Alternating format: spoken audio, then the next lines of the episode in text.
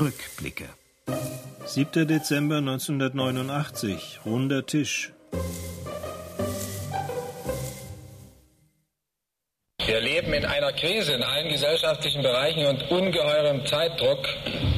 Und deshalb müssen wir uns verständigen, was die wichtigsten Fragen sind. Ich kann doch gar nicht mehr schlafen, wenn ich drüber nachdenke, was dann passiert. Dieses dramatische Fazit zog der Dresdner Oberbürgermeister Wolfgang Berghofer nach der ersten Sitzung des Runden Tisches am 7. Dezember 1989 im Bonhoeffer Haus in Berlin. Die Schlaflosigkeit des damals prominenten Mitgliedes der Sozialistischen Einheitspartei Deutschlands und Hoffnung der Reformer in der SED hatte viele Gründe.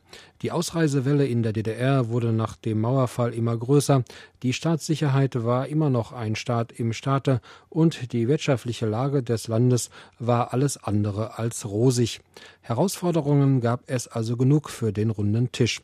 Kurz gesagt war es eine Gegenregierung, in der in Berlin 15 Vertreter der alten Parteien und 15 der Opposition vertreten waren. Ibrahim Böhme, zu der Zeit Chef der Sozialdemokraten und später als Zuträger der Staatssicherheit enttarnt, drückte dies so aus. Die Regierungsmotrum ist im Grunde genommen eine geschäftsführende Regierung bis zu den Neuwahlen, eine geschäftsführende Übergangsregierung. Ähm, ich glaube, dass der runde Tisch die Möglichkeit hat, ähm, verbindliche Modalitäten für den Anfang in einen demokratischen Weg einer sozial gerechten Ordnung mitzugestalten, entscheidend mitzugestalten. In diesen turbulenten Tagen der Wende wäre es aber durchaus denkbar gewesen, dass der Ministerpräsident der DDR, Hans Moderow, zu dieser Veranstaltung eingeladen worden wäre.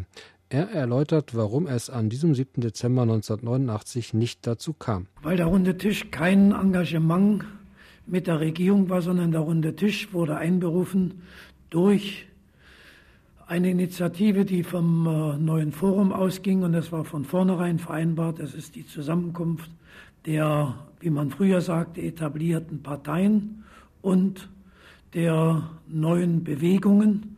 Und die Regierung war keine etablierte Partei, die Regierung war keine neue Bewegung. Ansonsten war das auch ohne Einladung an Modrow. Also Modrow fehlte nicht, weil er eine Einladung nicht angenommen hat, er war auch nicht eingeladen. Die runden Tische, es gab nicht nur in Berlin einen, sondern auch zum Beispiel in Städten wie Rostock und Magdeburg, hatten nur eine kurze Lebensdauer. Die Luft war raus, als Hans Modrow wegen der dramatischen Lage der DDR die Volkskammerwahl vom 6. Mai 1990 auf den 18. März vorzog und die Opposition mit ins Regierungsboot nahm, die Gegenregierung also zum Teil der Regierung wurde.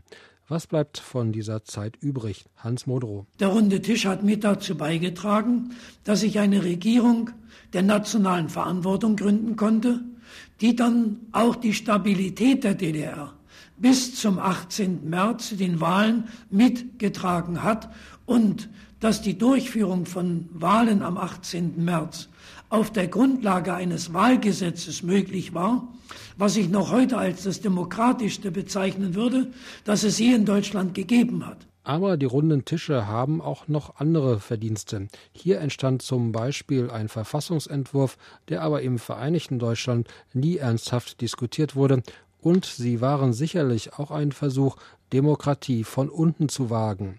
Doch die Fakten wurden woanders geschaffen.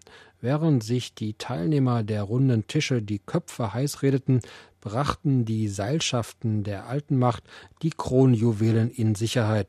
Grundstücke wechselten oft unter dubiosen Umständen ihre Eigentümer und gut gefüllte Konten verschwanden genauso rätselhaft wie Aktenberge. Die runden Tische sind aber auch ein Beispiel dafür, dass die Revolution ihre eigenen Kinder frisst. Die Bürgerrechtsgruppen und die Sozialdemokraten, die gehofft hatten, dass die runden Tische ihnen ein gutes Darstellungsforum bieten würden, wurden enttäuscht. Nicht sie bekamen den Zuschlag der Wähler bei den Volkskammerwahlen, sondern bekanntlich konnte die CDU triumphieren. Sie hörten einen Beitrag von Walter Lausch. Morgen in Rückblicke Lindenstraße.